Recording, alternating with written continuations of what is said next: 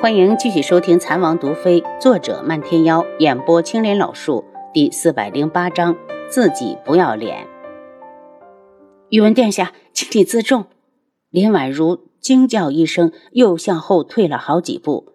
宇文景睿的名声有多坏，他多少还是知道一些的。熹妃公主的事，虽然当时他还没有入宫，但林延安也跟他说过。一想到这些，他就心生警惕。宇文景睿嘴角挂着邪佞的笑，美则美矣，但本殿下对死人上过的女人没兴趣。话虽然这么说，可他的眼睛却一直的没离开过他的胸部。林婉如又惊又气。如果殿下没什么事，我想先回右相府了。不如我送娘娘。宇文景睿舔了舔嘴唇，用不着。林婉如被他的动作吓到，转身就跑。直到跑出去很远，还能听到宇文景睿的笑声。他在黑夜里跑了好久，两条腿像灌了铅一般沉得抬不起来。最后，他张着嘴坐在墙边，大口喘气。被汗水打湿的衣服经夜风一吹，冷得沁骨。他扶着墙壁站起来，摸了摸冰冷的衣裳，想找个地方过夜。可他出来的匆忙，身上一两银子都没带。只好抱着双臂，沿着街道往前走。迎面过来一个醉醺的大汉，远远的就瞄上了他。到了近前时，那人忽然扯住他：“小娘子，这么晚了，一个人出来，是不是太寂寞了？让哥哥陪你快活一下。”放开我！林婉如一惊，身子如同筛糠，怪自己不该选了这条路。男子发出怪笑，满是酒味的嘴巴忽然就凑了过来，就要来亲她。林婉如激烈的挣扎：“滚开！赶紧给我滚！”男子将她抵到了冰冷的墙壁上，分出另一只手去扯她的衣裳。见挣扎无望，林婉如便要咬舌自尽。忽然，一盆滚热的鲜血喷到了他的脸上。浓的令人作呕的血腥味，刺激的他就是一阵的反胃。他捂着肚子，弯下腰，就看到刚才还站着的大汉已经倒在了他脚边。他发出一声凄厉的尖叫，身子便软软的倒了下去。等他再醒来时，发现自己正躺在床上，朦胧的光线将屋子映得有点晕黄。他动了下身子，发现屋里没人。楚清瑶和漫天妖回到一门后，漫天妖盯着他道：“丫头，你真的从一门带了药回来？如果我说是骗你的，你信吗？”见他心痒难耐，楚清瑶起了逗弄他的心思：“丫头，丫头，你快点说实话，我可是没少花钱，你不会没带出来吧？”漫天妖用手扶上下巴，他知道丫头可以凭空取出东西，可那些东西都放在哪儿了？他很好奇。楚清瑶拍了他一下，赶路太累了，我想睡一会儿，然后去后山看看父亲。你去吗？漫天妖瞪着他，我不去，你能进去吗？那个阵法他们都没告诉丫头要怎么解。看着楚清瑶回屋，他对着双牙道：“逆风和花娘最近怎么样？”花娘每日都会跟着逆风，好像对制药很感兴趣。双牙想了下道。提起这件事，他就不舒服。逆风大哥为花娘做了那么多，花娘还对他冷冰冰的，真是想不通他到底哪里优秀。如果不是因为他，逆风大哥肯定会发展的更好。看出他有些不忿，漫天妖大抵也猜到了一些，挥手道：“几位长老有没有找过花娘？找过了，但都被他以要认识药材，没时间给回绝了。”双牙道：“随他去。”若是哪日逆风心灰意冷了，看他还有何倚仗？漫天妖有些生气。若真到了那一日，他就给花娘一笔钱，让她离开。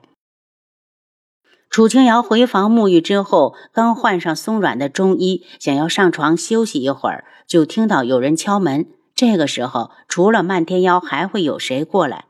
谁啊？他问。大小姐，我是花娘。他愣一下，跳下床，把门打开。花娘一进来就跪到了地面。大小姐，花娘想到你身边来伺候，还请大小姐应允。楚清瑶伸手来扶她。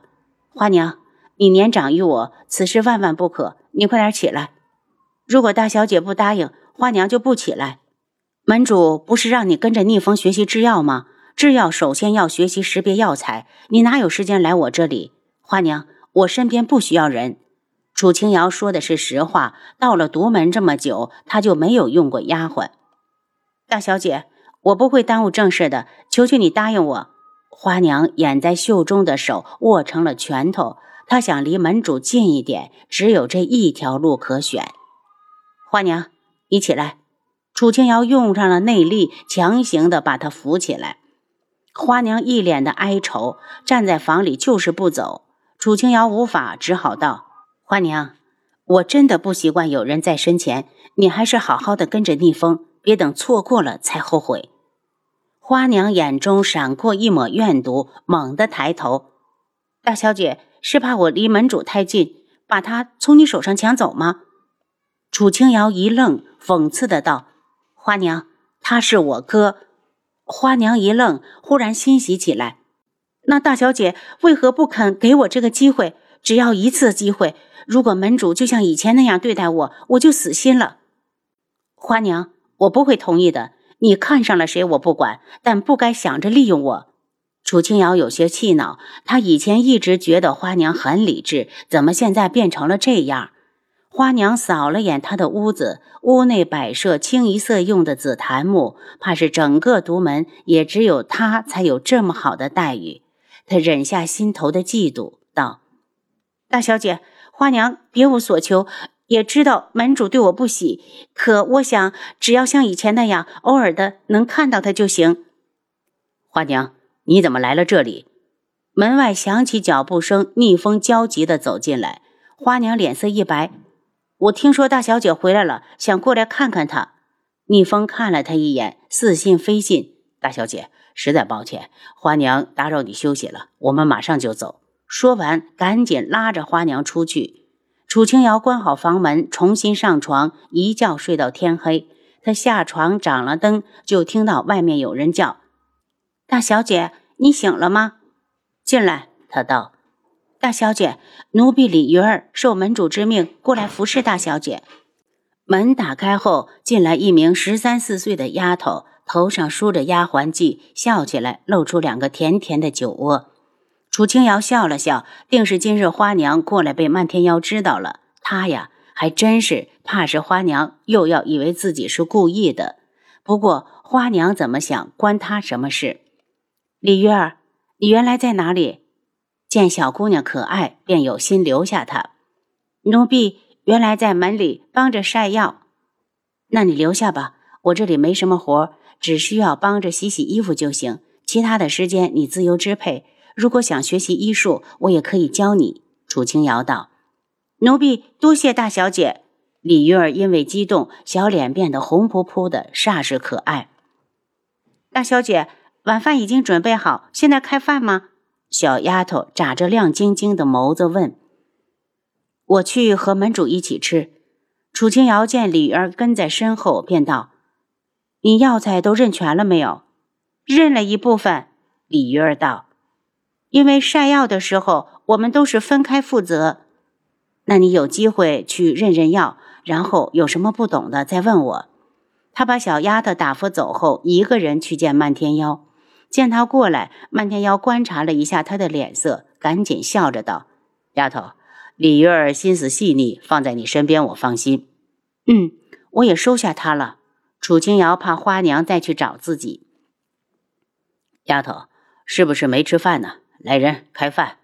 漫天妖把他拉到座位上，脸色一冷。花娘要是再敢去打扰你，你不用给她留面子，她自己都不要脸了，你还帮着她留什么？漫天妖，你就没有对他动过心？楚清瑶皱眉，如果他从来没给过花娘希望，那花娘哪来的勇气？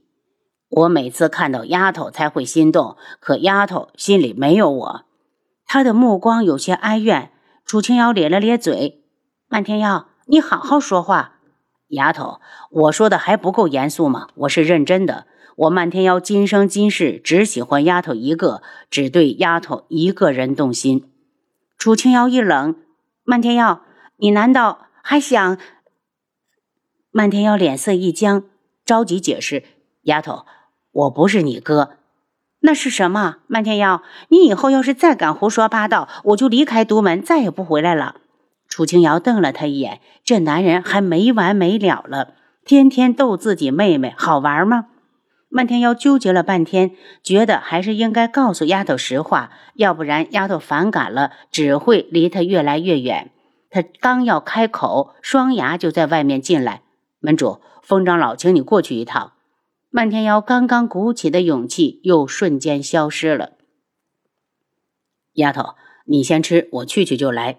他对楚清瑶道：“我和你一起过去。